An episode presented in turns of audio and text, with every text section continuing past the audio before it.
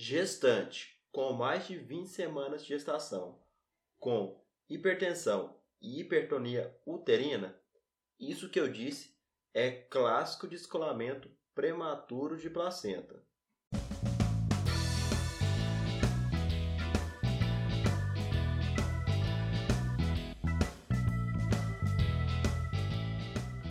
Fala galera, meu nome é João Pedro Santos. Está começando mais um Aprovado Cast, o podcast do Aprovado na Residência.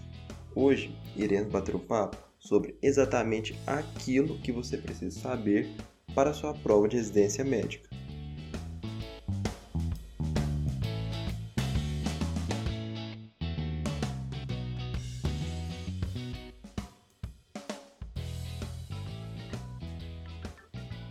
E o episódio de hoje é sobre um tema muito importante na obstetrícia, que é o sangramento na segunda metade da gestação.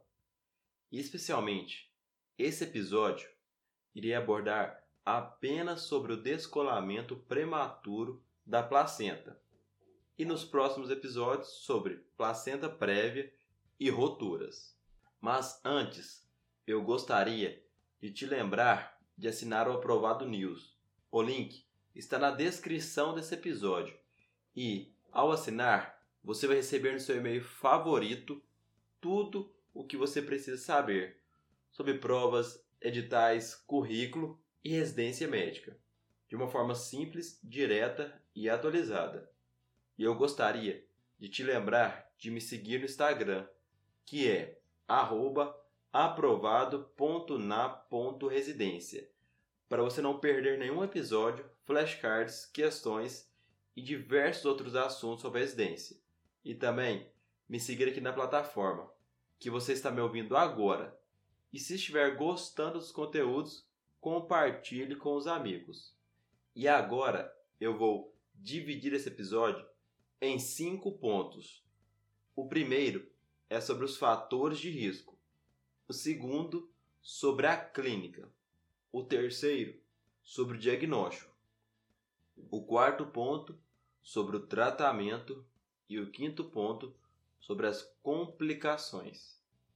Inicialmente, eu preciso que você saiba que a DPP é a separação da placenta inserida no corpo uterino e que ela ocorre apenas após a vigésima semana de gestação. E isso é importante, porque caso você esteja na prova e não se lembre de uma causa de sangramento da segunda metade da gestação, e repare que a questão fala de um sangramento de uma gestante com 15 semanas de gestação, então você descarta a opção de DPP. E nesse episódio você vai reparar eu vou frisar bem para você alguns pontos chaves, algumas palavras chaves, que com elas você consegue matar as questões. E eu quero começar te contando um ponto muito importante, que são os fatores de risco e o quadro clínico. Que com esses pontos você consegue realizar grande parte das questões. E sobre os fatores de risco. A hipertensão arterial é o principal deles. E isso vai cair para você. Outros que podem cair é a idade maior que 35 anos, o uso de drogas, trauma e polidramia. Já sobre a clínica dessa paciente, normalmente ela vai sentir dor, vai ter um sangramento escuro.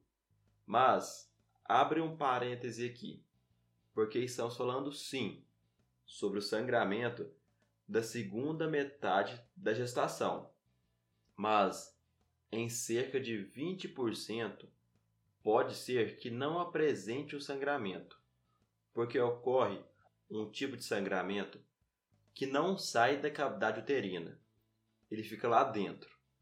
E pode apresentar também uma taquissistolia.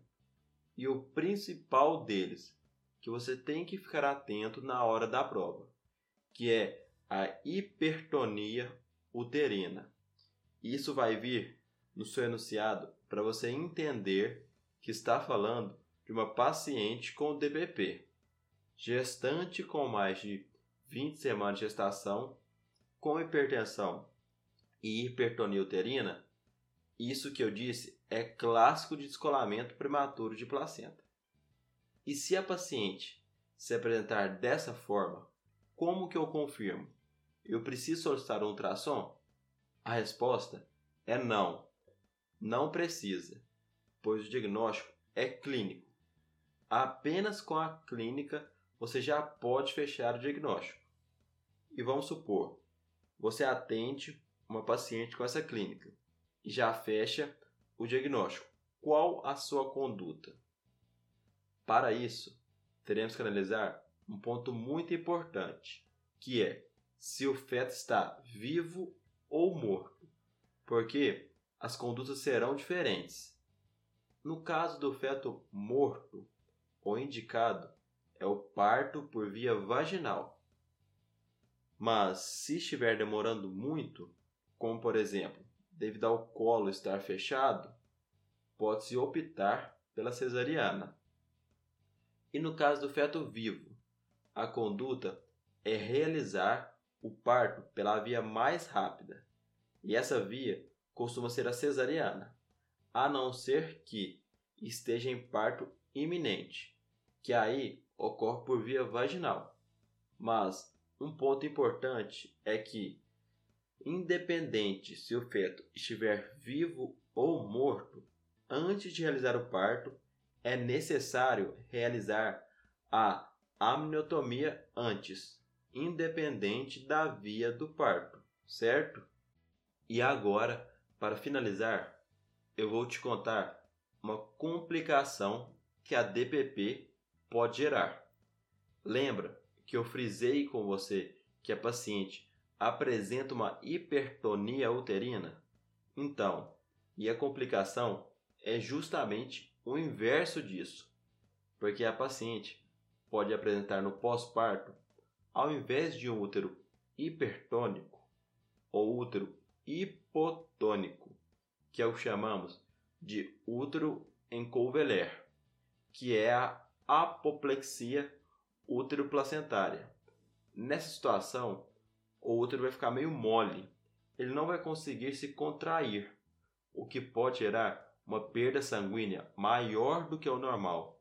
E como forma de reverter esse quadro, realizamos massagem e aplicação de ocitocina para que esse útero volte ao normal. E se mesmo assim não voltar, podemos realizar aquela sutura em B-Lynch. Lembra qual é? É um tipo de sutura que gera compreensão uterina diminuindo o sangramento.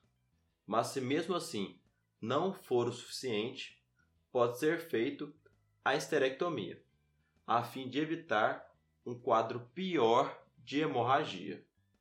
E agora eu vou recapitular com você os principais pontos desse episódio, que eu frisei bastante, mas eu vou falar aqui de novo para você não esquecer que a DPP ocorre em gestantes com mais de 20 semanas, que apresenta alguns fatores de risco, como trauma, idade acima de 35 anos e o principal deles, hipertensão arterial sistêmica. E o quadro clínico, esse paciente pode apresentar dor, sangramento escuro, novamente, o principal que é a hipertonia uterina. E fechamos o diagnóstico através da clínica. E para a conduta, iremos basicamente internar a paciente, realizar a amniotomia e avaliar se o feto está vivo ou morto. E por último, a complicação que mais cai é o útero em que é a apoplexia útero-placentária.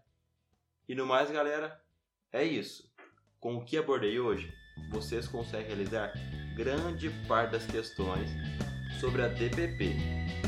Obrigado por ter me ouvido, compartilhe com os amigos e até a próxima semana. Valeu!